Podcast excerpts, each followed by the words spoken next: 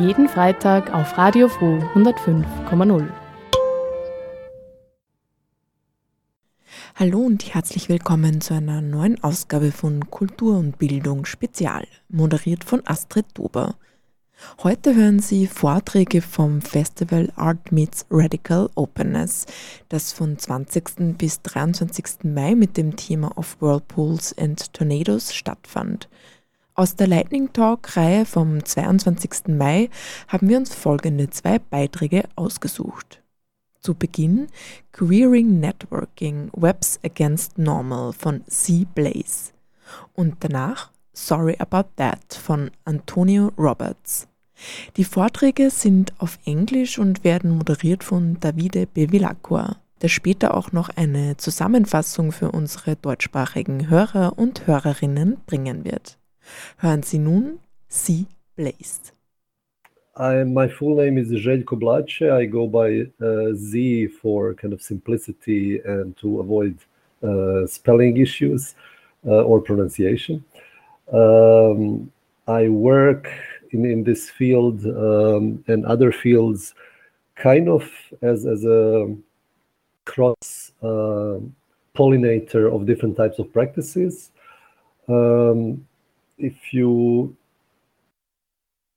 if you know me um, from 20 years ago, I think uh, uh, it would be probably from Multimedia Institute, uh, where I was one of the co-founders um, and program uh, people of Net Culture Club Mama in Zagreb, that just turned 20 uh, last Thursday. So um, yeah, this is the thing I needed to say for the special anniversary.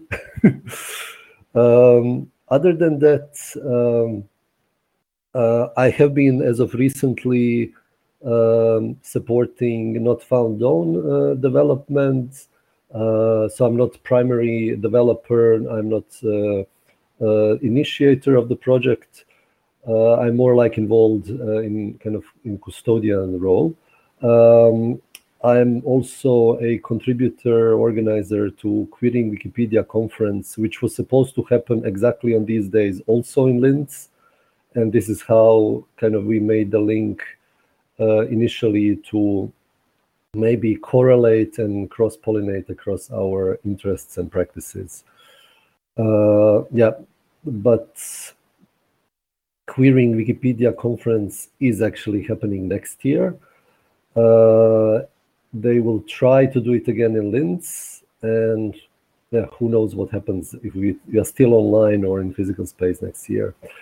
Um, I'm currently busy with queering Wikipedia on my own, a little bit in a setting like this, uh, quite remote and in kind of uh, unreliable networks uh, uh in like a seaside village.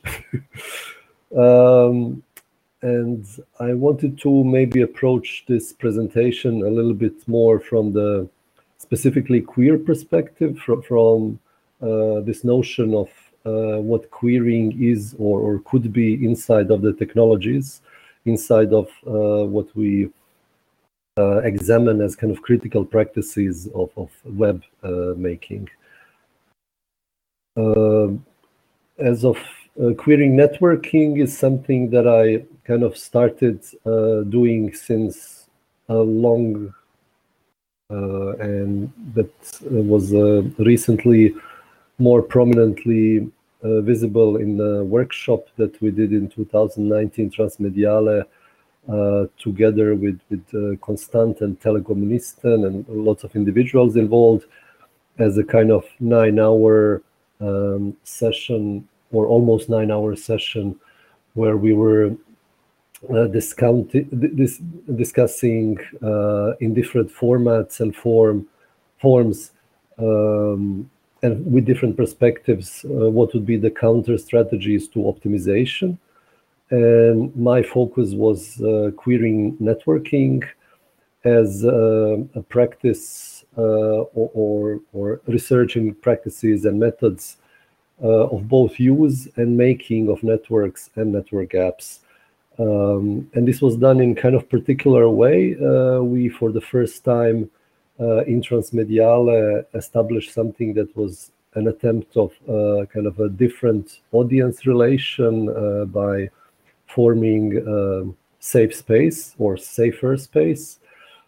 And uh, we were inviting people that had um, a kind of a different background, that had different types of um, vulnerabilities that would be kind of uh, problematic to disclose in, in a general public um, either by being uh, transitioning or, or being uh, substance users or sex workers or, or being HIV positive or that would actually make their embodied experiences super relevant for these discussions, but they these discussions don't uh, take place in a public forum like a, a general cultural festival. So in this time, which is very particular, uh, where we are discussing a new normal, uh, or at least the media is, is, is naming it that way in, in like predominantly Western world, where, where there is kind of expectation or, or projection that we used to have a, a, a normal world. Um, a lot of the, of these suppressed or critical voices are uh, not really heard or not heard um, in, in kind of a more prominent way. And uh, I think specifically in, in the web making, it's important to, to uh, and, and network uh, making, uh, it's important to address this, uh, how these normalcies are toxic and who they fail in the process, and how can we inform, research, imagine, and maybe prototype what could be alternatives. I think it's uh, very uh, interesting to, to connect issues uh, of care with issues of um, kind of normalizing because uh, we also can track in, in specifically in web development how there is increased sensibility of both general public and this particular field of uh, open source uh, software and, and content developers.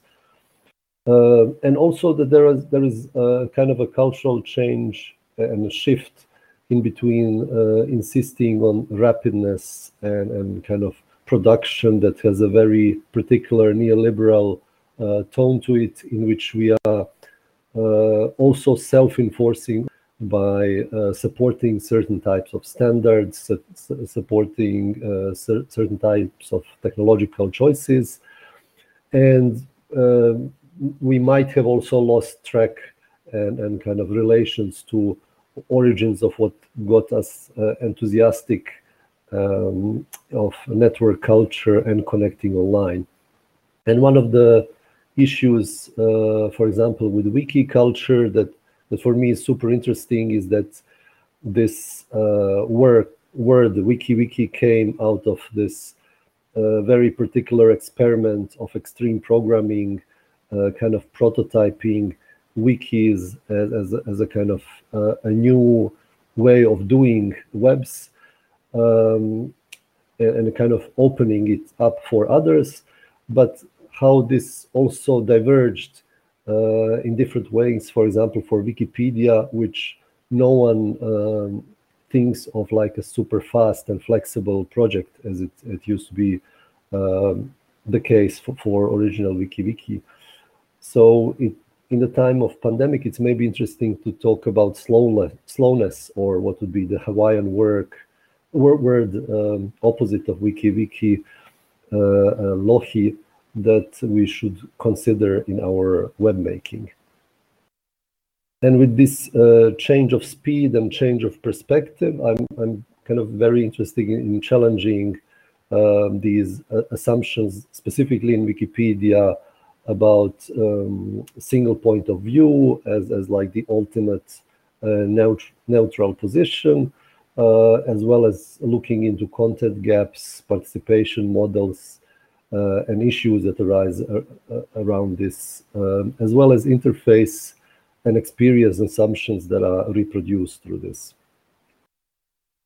of course, considering which users are missing and which Uh, needs, whose needs are not met, uh, is super important and needs to be addressed as an issue of safe space.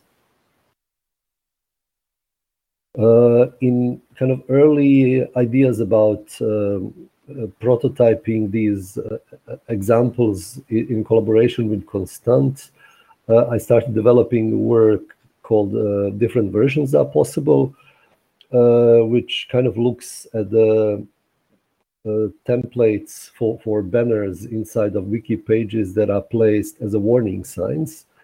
And um I was interested, like, what kind of warnings uh, one would make as a queer person and kind of address the issues of uh, what could be problematic in Wikipedia as such.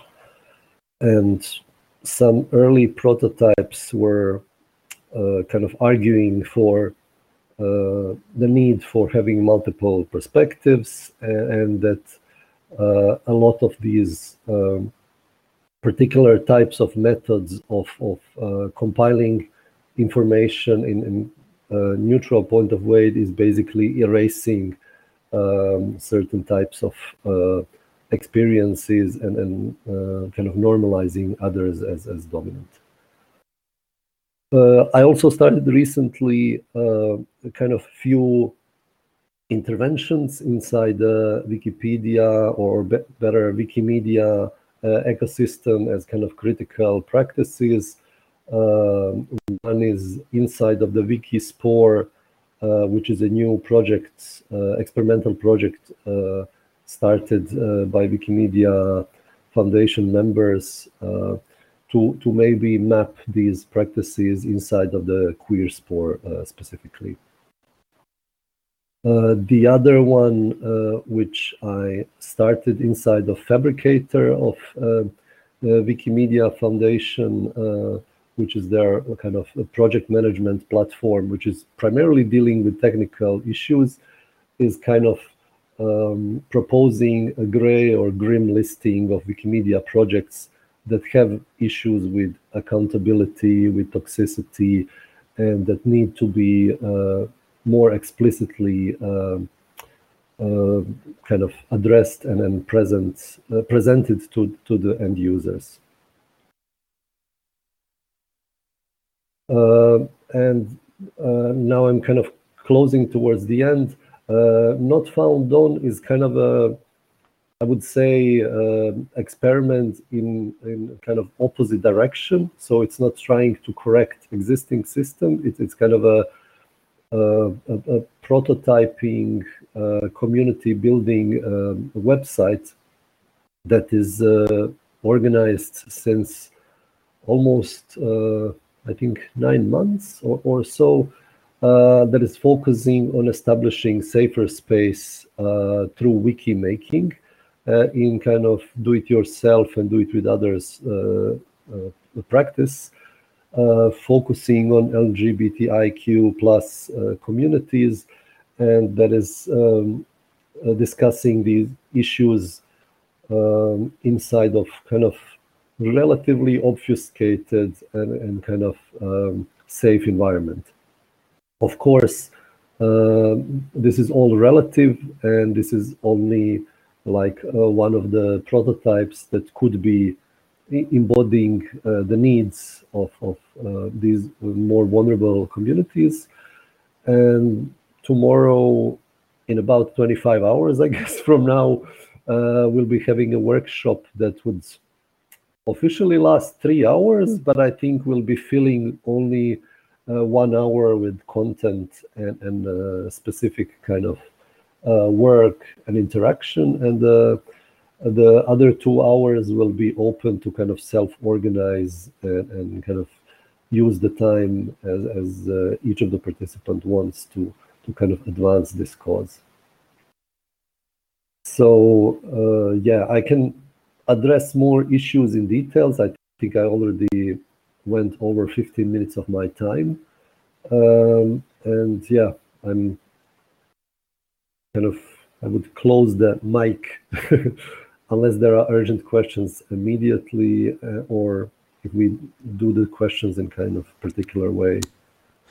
Um, what is the Great, Th- thanks, thanks, Z. Um, I wanted, uh, yeah, I just want to check if there is a question uh, in the Etherpad, um, but uh, seems uh, that the people are. Uh, oh, just have to reopen the chat. Sometimes I get lost.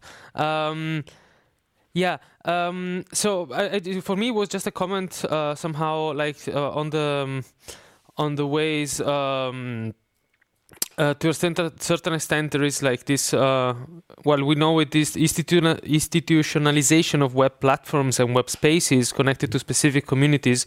Uh, you know, uh, has all brings with it in, as, a, as a general context all this problem of you know make make a web uh, institution become as such. So you know hierarchies mm-hmm. or like specific uh, corridors of uh, behaviors, and then uh, I think it's uh, fundamental, of course, as you, and this is the for for us, of course, the reason to have this kind of discussion also here, uh, to give space to other narratives, other other people, other needs into this process of institutionalization and kind of criticizes. Mm. Um, I have like for me, very often it's always the question like, um, you know in general, thinking about the role that the monsters of the web, the largest companies, institutions have there, um, that they have this kind of uh, weight into into the whole landscape. And and and the other side there is a tendencies of you know also very much these open source communities and this uh, DIY community saying well fuck it we buy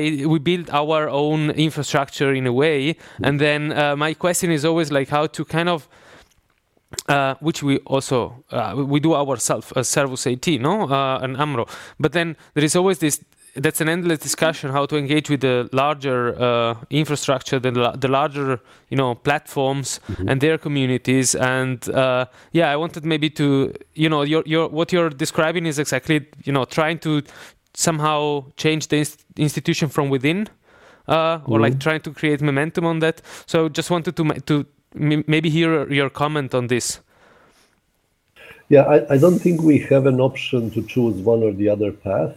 Uh, I think uh, because there so much time has passed and so many opportunities uh, we already missed. I think it's important uh, for, for uh, each of us to decide where the most of their efforts will be. If it's setting up new Mastodon instances to escape Facebook, or uh, you know doing your own uh, infrastructure, server infrastructure to escape um, other platforms, or, or, or changing policies, or self-organizing and, and uh, writing uh, codes of conduct that are more humane and not driven by financial interests, but driven by like needs of, of people who are more vulnerable in, in um, general population. Um, so, so uh, in this case, kind of Wikipedia is the extreme um, uh, kind of situation of both success and kind of failure. Uh, it is technically um, uh, digital commons and, and uh, open content that we can say has survived so much and, and worked uh, so well at, at, this huge scale. But then we also know that it that we have to be critical to it constantly, and that so many um, situations have not been addressed. Um, and in this particular um, point in time, I think the the uh, users uh, of, of uh, exclusively corporate software, of exclusively commercial services, are not even aware how much of this um, digital, um, uh, free, uh, uh, openly accessible commons through Wikipedia. For example, like Wikidata is feeding uh, indirectly also uh, Google, Facebook, Apple. You know, when you talk to Siri, uh, you basically get feedback from, from queries that, that can be traced to uh, Wikidata. Uh, and um, in that respect, uh, I think doing stuff both bottom up and being critical top down uh, are urgencies that we have to kind of each of us calibrate where, where we uh, focus, but they're both uh, super important. No, this is super early. I think uh, what happened in past few years, and I'm also new to this. I'm kind of joining uh, some of these efforts that existed as of few years, and for others, I'm proposing uh, my own in, in kind of past weeks and months. Um, this is all super new. Like uh, there have been uh, discussions, workshops, uh, and kind of um, concerns raised historically. But the fact that they are now being um, taken on more actively and that the conditions and kind of community engagement uh, is being kind of strategically um, planned to, to shift uh, more towards uh, these issues is, is super recent. Um, and and uh, Wiki, Wikimedia Foundation just came up with like drafts of first um, plans for 2030 kind of uh, for basically next 10 years as kind of perspective.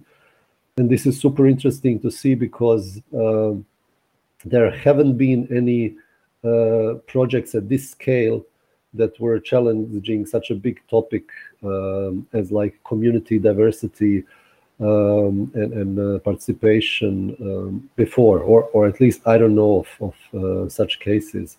Most of the web projects that we are dealing with uh, with in kind of commercial spheres uh, never had anything than like uh, exception that lasts for a few uh, weeks or months at best. Um, make another last uh, call for uh, application for the workshop.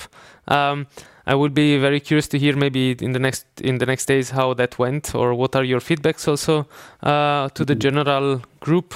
Um, thank you.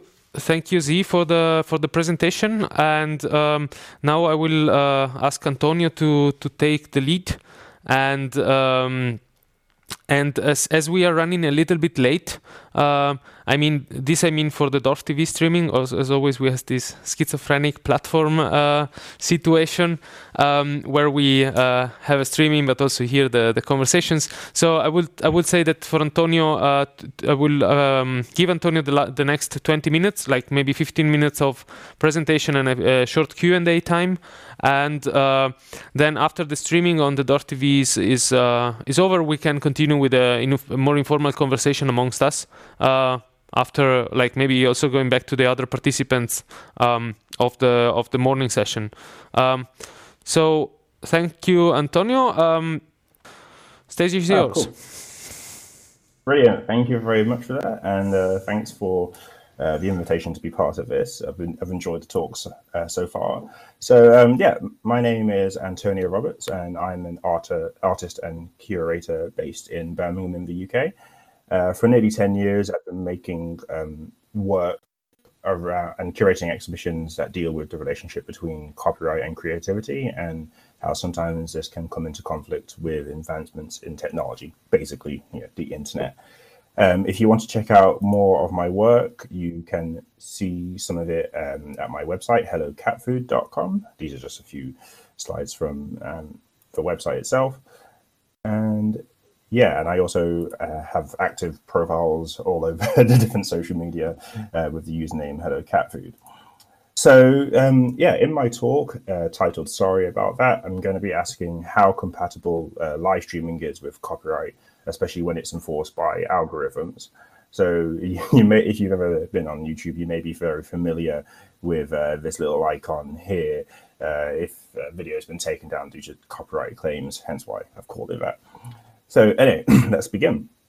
So online communication uh, isn't anything new. Um, we've been emailing, chatting, voice calling, and video conferencing for um, decades. So, but um, I think right, what's happening at the moment, especially due to the pandemic, right now we're relying on online tools as our primary way to communicate and carry out our daily lives and our businesses, and etc. So artists, musicians, and performers are no exception to this. We're also taking to live streaming because access to music uh, so access to venues is restricted right now, and so we're doing what we do, but live streaming it. So streaming our performances, streaming us ourselves making art and making music. Um, but in this virtual space, there are real world problems which are having a negative impact. What we are occasionally seeing is that um, live streams are being cut um, are being cut or disconnected due to copyright claims.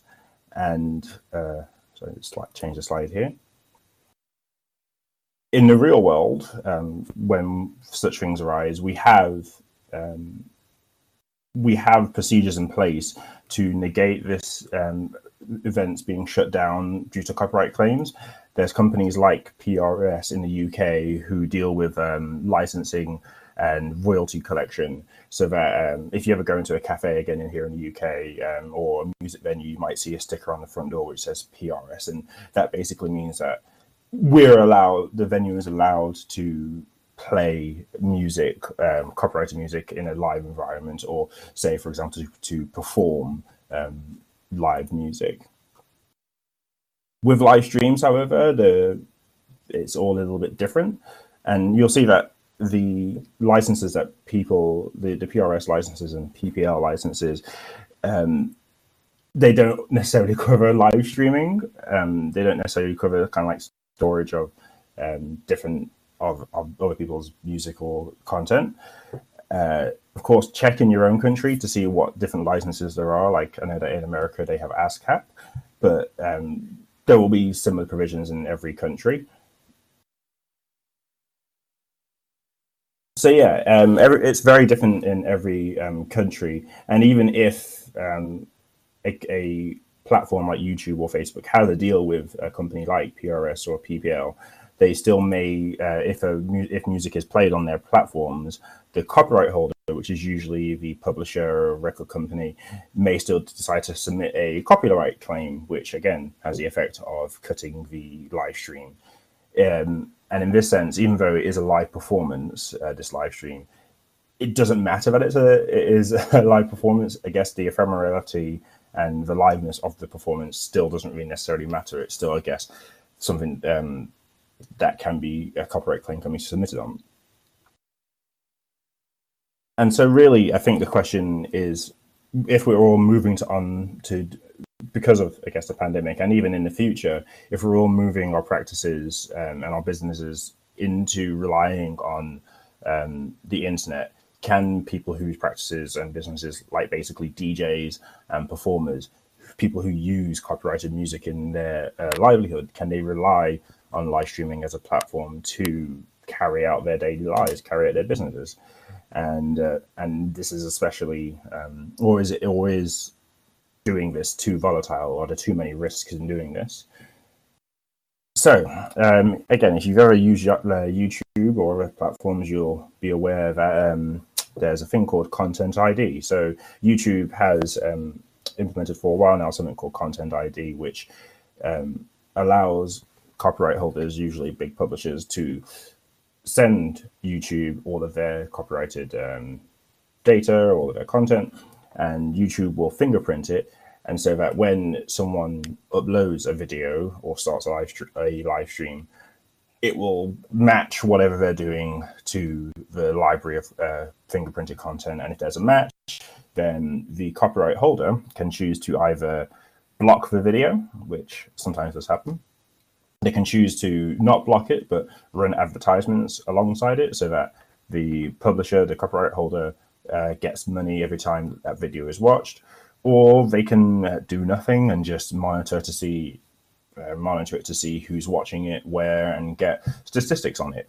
Um, it's up to really the copyright holder to see what they do. And so, when a copyright uh, claim is um, when a, a, curator uploads a video and has uh, uploaded copyrighted content, um, they can submit a claim. They can commit a counterclaim trying to say that, oh wait, no, it isn't um, a copyright infringement. And but the people, the things that are enforcing this, they're usually bots. Like the things that go around the uh, YouTube and submitting copyright claims will most likely be robots just analyzing to see if there's a copyright claim. Um, but sometimes it, it can be a human. Um, a human can intervene, and especially when you're submitting a, a counterclaim, there is a human there to verify this.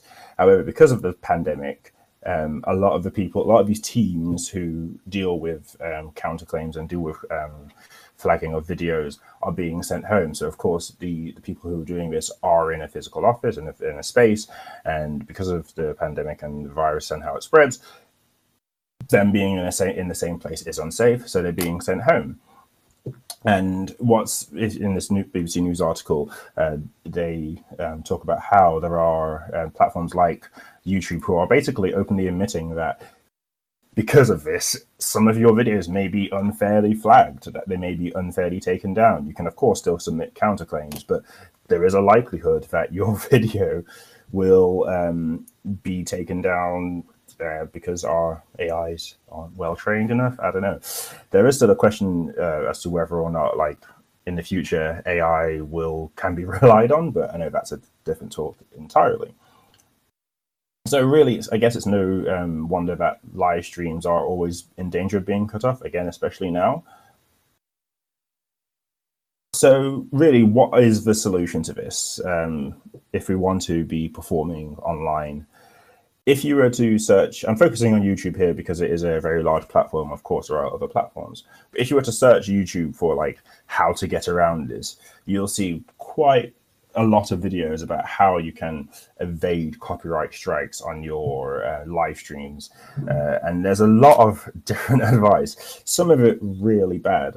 Um, I was going to play videos here, but I can't, so I'll just describe what they are. So, like in this one video, there's a vid- uh, video by a creator here, and he's basically repeating advice which I've heard in lots of videos, which is to mix very quickly. So, uh, you know, if you're playing a song, don't play it for too long. Don't play the whole four minutes of the song. Only play like a minute or so, because the idea, um, possibly false here, um, but the idea is that YouTube's algorithms, you know, they, they take time to analyze a song.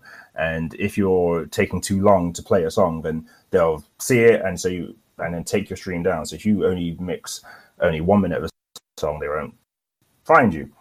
Uh, again, I don't think that's quite true, but still, it's interesting that they think this is a solution.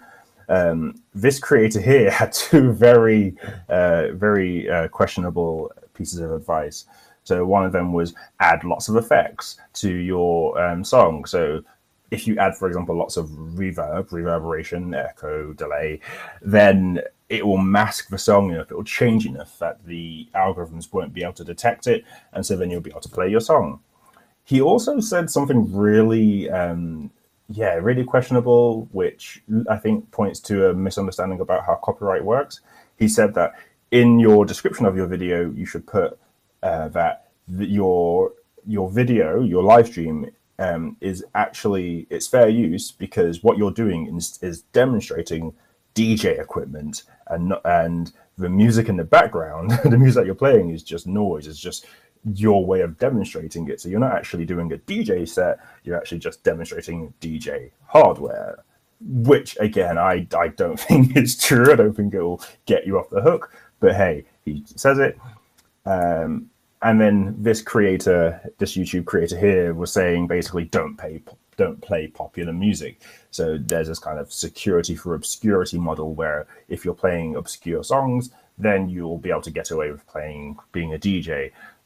I don't know how that will work if you're a DJ because sometimes part of that is playing popular music. But hey, um, so yeah, all of these um, pieces of advice I think um, are questionable in, in, in as to whether they will work or not.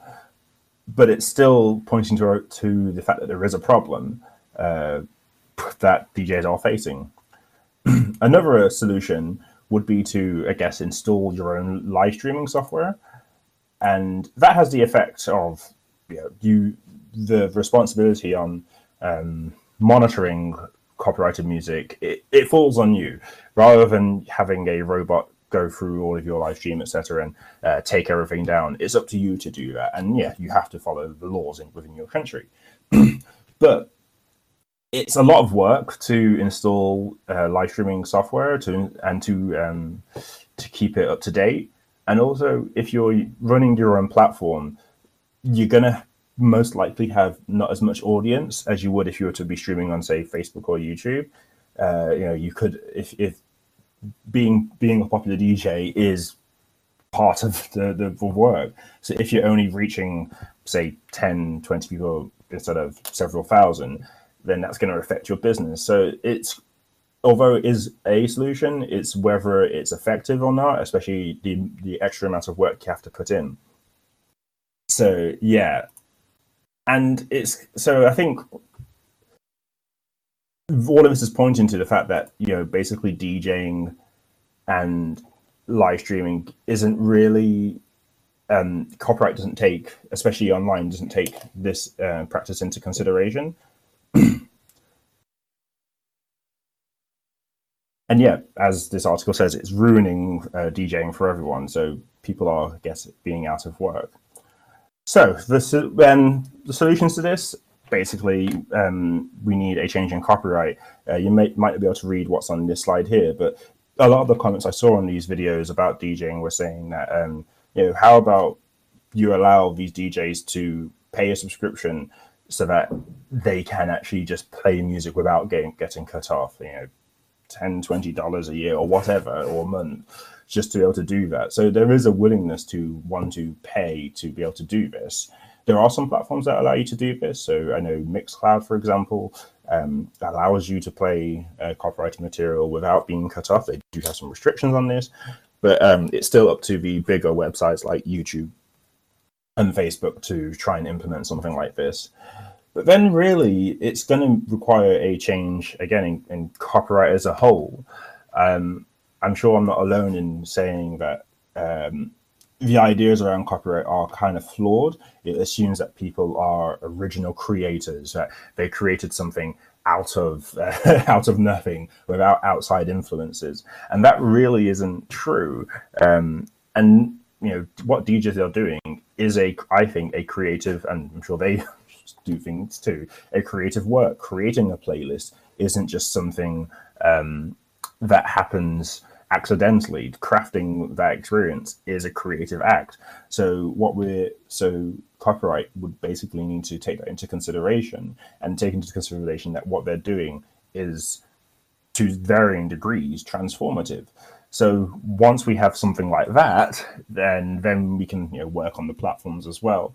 But yeah, I think generally there's a changing in copyright that needs to happen there. There's more things that could be done, but I'm going to wrap up here and just say, um, yeah, thank you for uh, listening. Of course, um, if you want to check out more of what I've, uh, my thoughts on copyright and everything, uh, you can ask me questions here, or you can find me on the internet at Hello Cat Food. So yeah, thank you for listening. Uh, Antonio, for for the uh, for the contribution. Um, I'm actually very much also lo looking forward to see your uh, uh, hands-on contribution in the in the Nightline. Um, but uh, yeah. I think it's um, I see a couple of questions being formulated at the moment in the chat, um, mm. and I mean, I would I you know, I, I, would. Uh, there was the first part of the of the presentation in which you, in a certain point, you, you said um, like yes it's a question of amount of people. If you you have to set up your own infrastructure and and so on. And in that moment i was i, I thought well i mean i will argue with that uh, because we, this is what we are trying to do here now at the moment. Like we're having a very super specific platform um, from a local um, a local initiative willing to do this to offer this as a small community. And yes they have also very interesting um, you know cop- copyright or like privacy options uh, so that means that the, uh, technically at this very moment we have no idea how many people are watching our streams um, and it's yes. kind of it's kind of nice uh, because the only amount of uh, the only number that i can see in the moment is the amount of people in the etherpad uh, which is which are writing questions, and maybe half of them is myself with multiple tabs. so I really have no idea how, what is the outcome, and then this kind of relieves me from the fact of saying, "Oh, we have a thousand viewers." Uh, but this is maybe a, just a consideration. So uh, there is a there are, I see a question. Um, who says, uh, would you say the current way music streaming platforms uh, like Spotify, Apple Music are developing, uh, and this intended as business-wide and creatively, so to speak, um, how these platforms actually contribute to these topics negatively or positively? I... Um, well, oh, sorry, I can just hear a bit of an echo. Yeah, um, it just depends, I guess, um, what you mean by like contributing? Because okay so i don't personally i'm not a fan of um, these live streaming platforms sorry the uh, the uh, music streaming platforms like spotify and apple music because mostly because of the way that they deal with royalties and paying uh, people and even like the idea of like just trying to get as many plays as possible. Um, there's been lots of arguments about like you know because of Spotify music, songs are shorter. They're, they're like three set three minutes or even two minutes rather than several minutes. So I'm not necessarily a fan of this. Um, but yeah, so in terms of like the general topic of music online, I don't think it contributes. Uh, they don't contribute very well. Yes, the access to music, sure, but not not the actual helping of artists. I'm not sure how they um, Spotify or Apple Music relate to live streaming performances though. I haven't seen them. I haven't seen any of these big players get into that game yet. I wouldn't be surprised if they uh, start getting their own platforms. But um, again, I don't think having, uh, I guess, yeah, I, I, I, don't think that they're contributing to it uh, to the whole business of music very well. Um, maybe you can think about the answer, like can ready, get ready for the answer. Um, how does the visibility of the practice of infringing copyright matter? It is always just a, basically a matter of time before um, copyright, the bots, the lawyers may come after you. Of course, if you're not a famous person, um, they have nothing to gain from you. Like if you're not a famous person and they try and sue you for copyright infringement, there's not much they can gain from that. Uh, of course, the robots, the bots that go on the internet doing that, they just will find an infringement and just it's more of a scare tactic. But yeah, it's um, I wouldn't rely on the not being visible as being a way to protect yourself from copyright uh, infringement or from the bots or lawyers. I think you just need to be uh, need to either not use copyrighted material or try and fight for change. How does the topic of copyright and streaming platforms show up in your creative work? How do you deal so, with it um, in your in the first place? uh, oh, it's, it's, it's basically a cat and mouse game. Um, because so you'll see I'm doing a performance tomorrow night, and I do something called algo raving. So you know, making music from programming, and um, through the live streams that I do, um, some especially recently, a few of them have just been cut off, um, and so in that sense, it does um, show up in that way. Uh, it's only I've only ever been um, cut off due to uh, to infringing on like music like the, I don't know if the platforms really um, well they do obviously look to see if you're using different movies, but basically it's a cat and mouse game. And yeah, I've had some things taken down, especially with live streaming, and it's just it, as I said earlier, it's just a matter of time. Uh, I announce a live stream and hope that it goes through. Most of them have, but you know some of them haven't. That's a good question. Sure. Hi, Z. Yeah. Yeah. Um, I, I, used to be a big uh, enthusiast for generative music back in uh, Brian Eno was uh, starting this as, as a kind of new genre, and I know it had a big, well, big. It had some following in UK, um, mm-hmm. and I'm curious in these past uh, maybe 20 years since then. Uh, uh, is there within different scenes of that relate to, to generative music uh, somehow? Is there an articulation of uh, a need for a different type of uh, copyright or copyleft um, systems, like how to protect these artists um, from from the agencies that would collect money from for, from them, even though they never play the same track twice? Mm. Yeah, that's. Um, I know that, for example, um, there's been a bit of talk about like, you know, what what's the copyright of music that is generated by a um, an algorithm. Um, I've, I've, I, forgive me if I'm getting it incorrect, but I remember hearing in a conference a year ago that the copyright is with the person that basically create uh, enabled the machine to operate. So, uh, yeah, who pressed go on the machine? Um, but so in that sense, there has been a bit more discussion around uh, the generative side and the ownership rights in there. Um, but did, actually, no. Did that answer your question? Because uh, I guess um, is it more, or is it more about the artists themselves rather than? Um, yeah, I think if artists system? do actually recognize the difference and maybe self-organize to present their case to to agencies that usually collect money from copyright infringements and from copy from just airplay because this is the big problem i think or it has been historically that uh, mm. each uh, country has only one of these agencies that okay. kind of scoops all the money for, for everyone even if you want to release your music as free music they would still yeah. charge the venue as if this is copyrighted material I see. Yeah. Um, so yeah, those collection agencies, you know, of course they exist to do to help to do good, and they do try to help redistribute um, it. But I haven't necessarily seen any, um, I guess, like trying uh, democratization of like this collection agency or like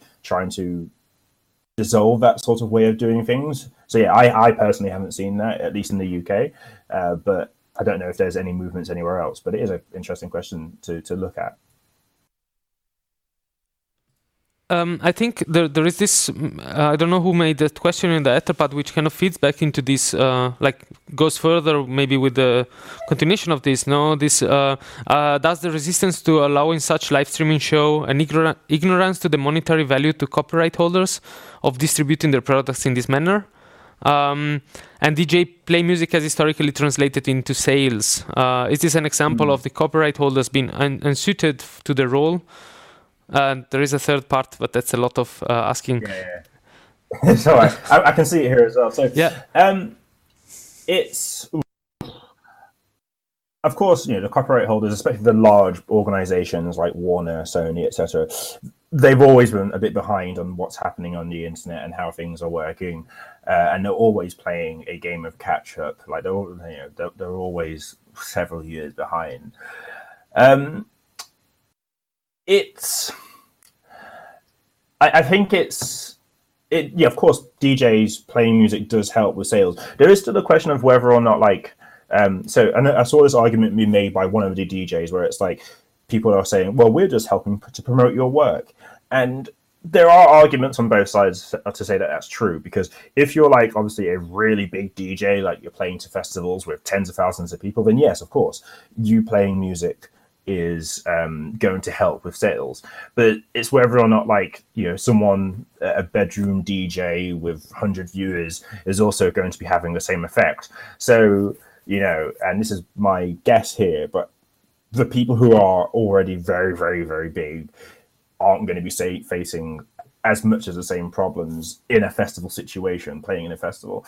Um, so, yeah, it, I, I personally think the the copyright holders just want as much control as possible and to decide who gets to play it.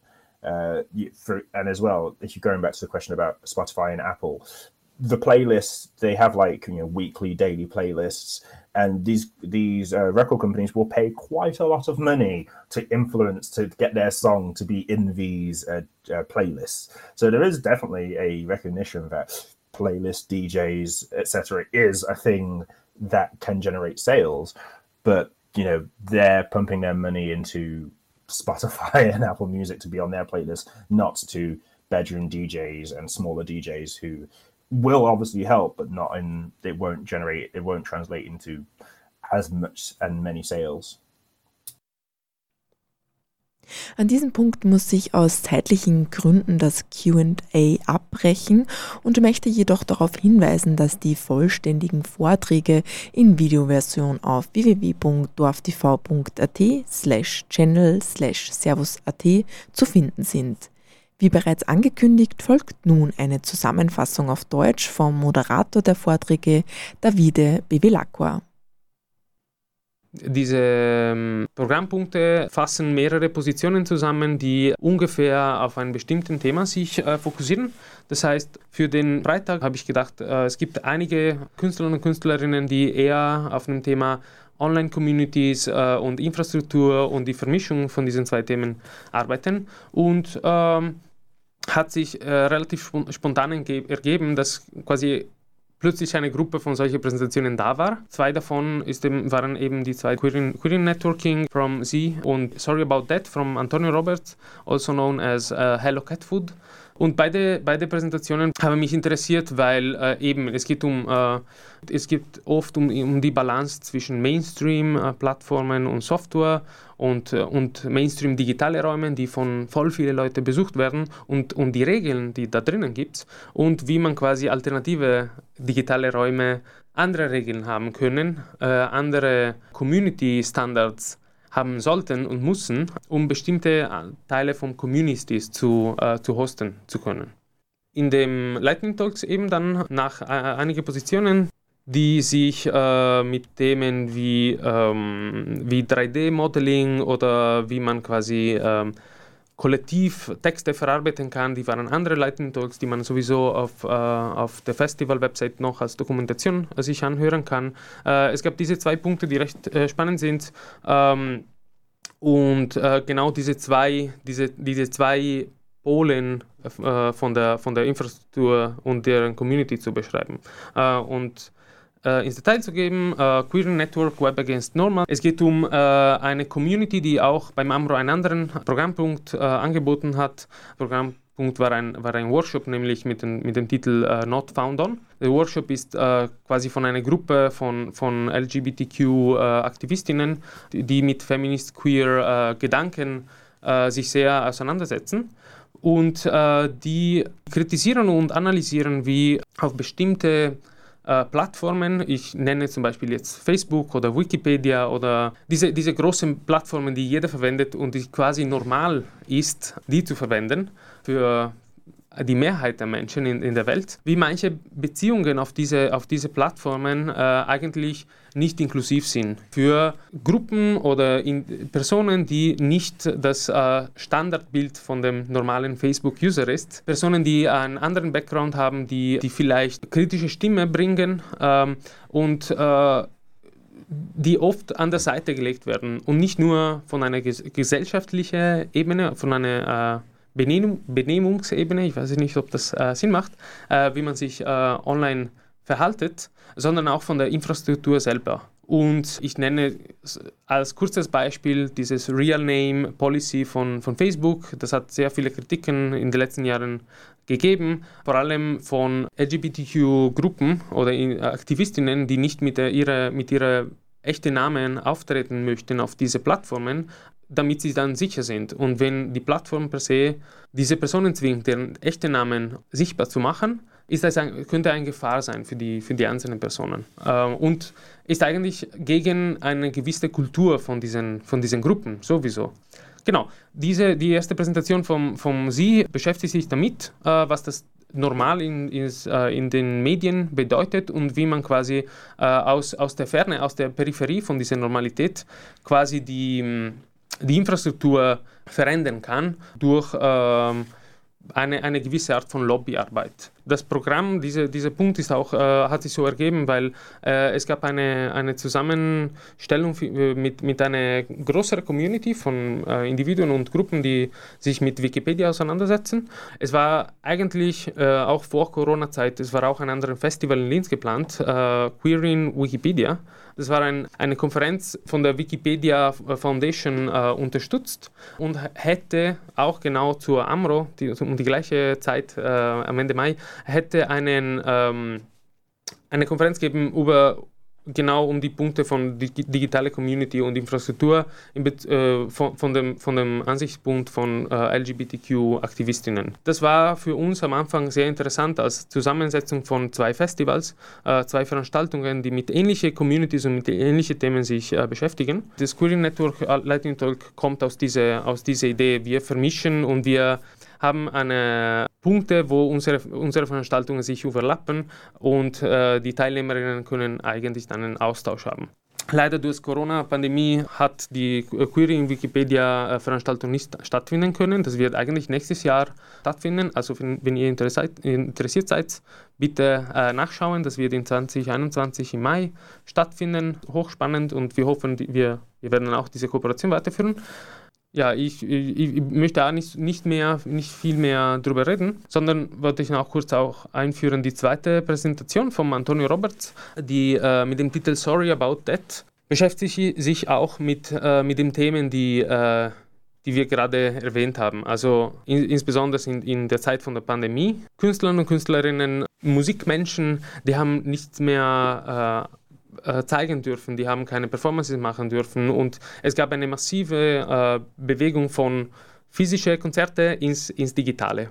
Äh, und der, an, der Antonio Roberts, der ist selber Kurator und, äh, und Musikproduzent, hat eben das Thema aufgegriffen und analysiert und hat äh, einen bestimmten Punkt, äh, hat ihn interessiert und nämlich das vom, vom Copyright, weil nämlich wenn irgendjemand ein DJ-Set macht und das DJ-Set jetzt äh, online stellt, es spielen, spielen ganz, ganz unterschiedliche Rollen. Je nachdem, wo man, wo man ist, ja, auf welche Plattform. Wenn ich auf YouTube ein DJ-Set mache, vielleicht die Hälfte von meinen Lieder, die sind copyright geschützt in bestimmte äh, Staaten. Daher mein DJ-Set kann nicht funktionieren. Und er hat sich äh, genau analysiert auch, wie die Mechanismen, diese Mechanismen quasi der Zensur funktionieren online.